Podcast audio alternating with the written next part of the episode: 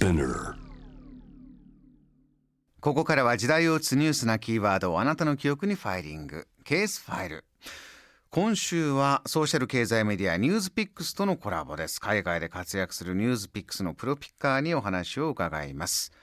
今回はニューヨークにあるマウントサイナイ医科大学精神科の助教授。同大学の救急外来に勤務している松木隆さんにアメリカでの心のケアについてのお話、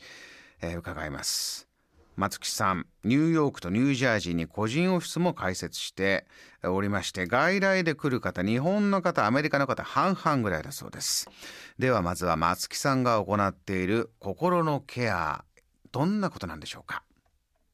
オンライン診療に関しては、えー、もう米国では以前からだいぶ一般的になってまして、まあ、特に広い国ですので、医療過疎地などで、特に精神科医がなかなかいないような地域を対象に、えー、以前からかなり普及はしていました。まあ、ビデオ通話を使った診療ですけれども、え通常と同じように薬の、え処方もできますし、対面診療と全く同じように受診していただけるという感じですね。具体的なケアとしては、まず一つが心理カウンセリングですね。アメリカ、まあ、米国では、えー、サイコセラピーというふうに呼ばれます。対話を使った、言葉を使った治療ですね。これ非常にあの時間をあのゆったり取らなきゃいけないためになかなか日本ではあまり普及がまだされてないんですけども、えー、1回45分で、まあ、週1回以上の頻度で行うことが基本です。まあ、それを最低でも半年ぐらい続ける形ですかね。もちろん薬の処方も、あの、医師として行うこともありますけれども、まあ、あくまで本当に必要な方だけに必要最小量、えー、最低限の種類を処方しています。で、日本では気軽に処方される睡眠薬とか興奮薬っていう薬が、アメリカでは非常に依存性が高いために、えー、麻薬と同じような、えー、規制薬物の扱いになっています。できる限りそういう依存性があるような薬、あの、一回、あの、始めるとなかなかやめるのが難しくなってしまうような薬は、あの、本当に必要な方に最小量だけ、最低期間だけ処方するようにしています。で、患者さんの割合としては、薬の処方のみの方が3分の1、サイコセラピー、まあカウンセリングのみの方が3分の1。で、えっと、薬の処方とサイコセラピー両方行っている方が3分の1。まあ、それぞれあの3分の1ぐらいの割合で診療しています。あの、もちろん症状が重い方はやっぱり薬を使わないとなかなか回復しないこともあるので、薬は使いますけれども。まあ、精神科の薬ってあくまでこう、えー、杖みたいなイメージですかね。まあ、具合が悪い時に回復、まあ、一人で歩けるようになるためのあくまで道具みたいなもので、サイコセラピーっていうのはどっちかっていうと、こう、えー、リハビリみたいな感じ。例えば足を怪我して、一人で歩けない状態。まあ最初は薬という杖を使って、の力を借りて少しずつ歩く練習をして、症状が良くなって一人で歩けるようになれば杖はいらなくなると。まあそういうイメージですかね。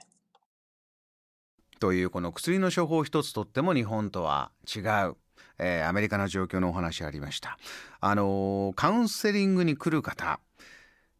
日本ですと、まあ、患者さんということになりますけどもその patient ではなくってアメリカでは顧客クライアントと呼ぶんだそうですそのクライアントの症状に合わせてじゃあ対話だけの治療かいやもうこれは必要な最低限の量だけど薬を出そうかと慎重に判断していくということなんですが松木さんこのコロナ禍の中でこんな変化も感じたようです。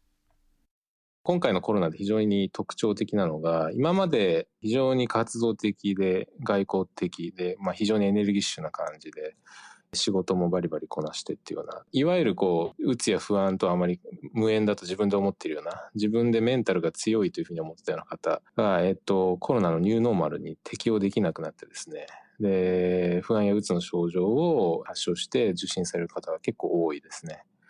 まあ特にそういう活動的な人や外交的な人は今求められている social distancing とか在宅勤務とかあるいはまあ remote learning みたいな状況というのは非常にストレスになる。一方で、えー、コロナの前、コロナが流行る前に、あの、なんとなく社会で生きにくさを感じてた人、で、それで、まあ、うつや不安症状があった人が、逆にコロナの状況に非常に上手に適応して、逆に元気になって、活躍しているケースもあったり、まあ本当人間とわからない問題だと思いますけども、心の健康、メンタルヘルスにとっては、いわゆる心の強さというよりも、柔軟性とか適応力の方が大事だなっていうのを改めて感じました。強くて硬いものっていうのは折れやすいですけども、柔らかくてしなやかなもの折れにくいっ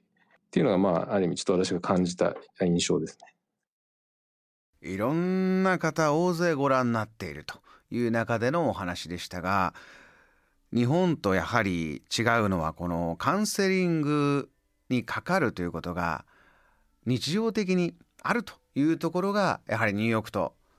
日本東京と大きく違うんだそうです。僕ら確かに映画などでもこういうシーンが出てきますよね。生活の中で夫婦の問題カウンセラーに聞くとよく見ますけれども。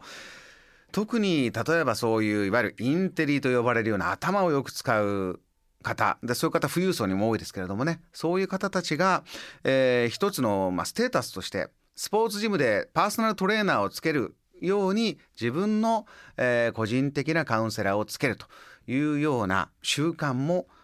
見られるということであります。さあでは明日は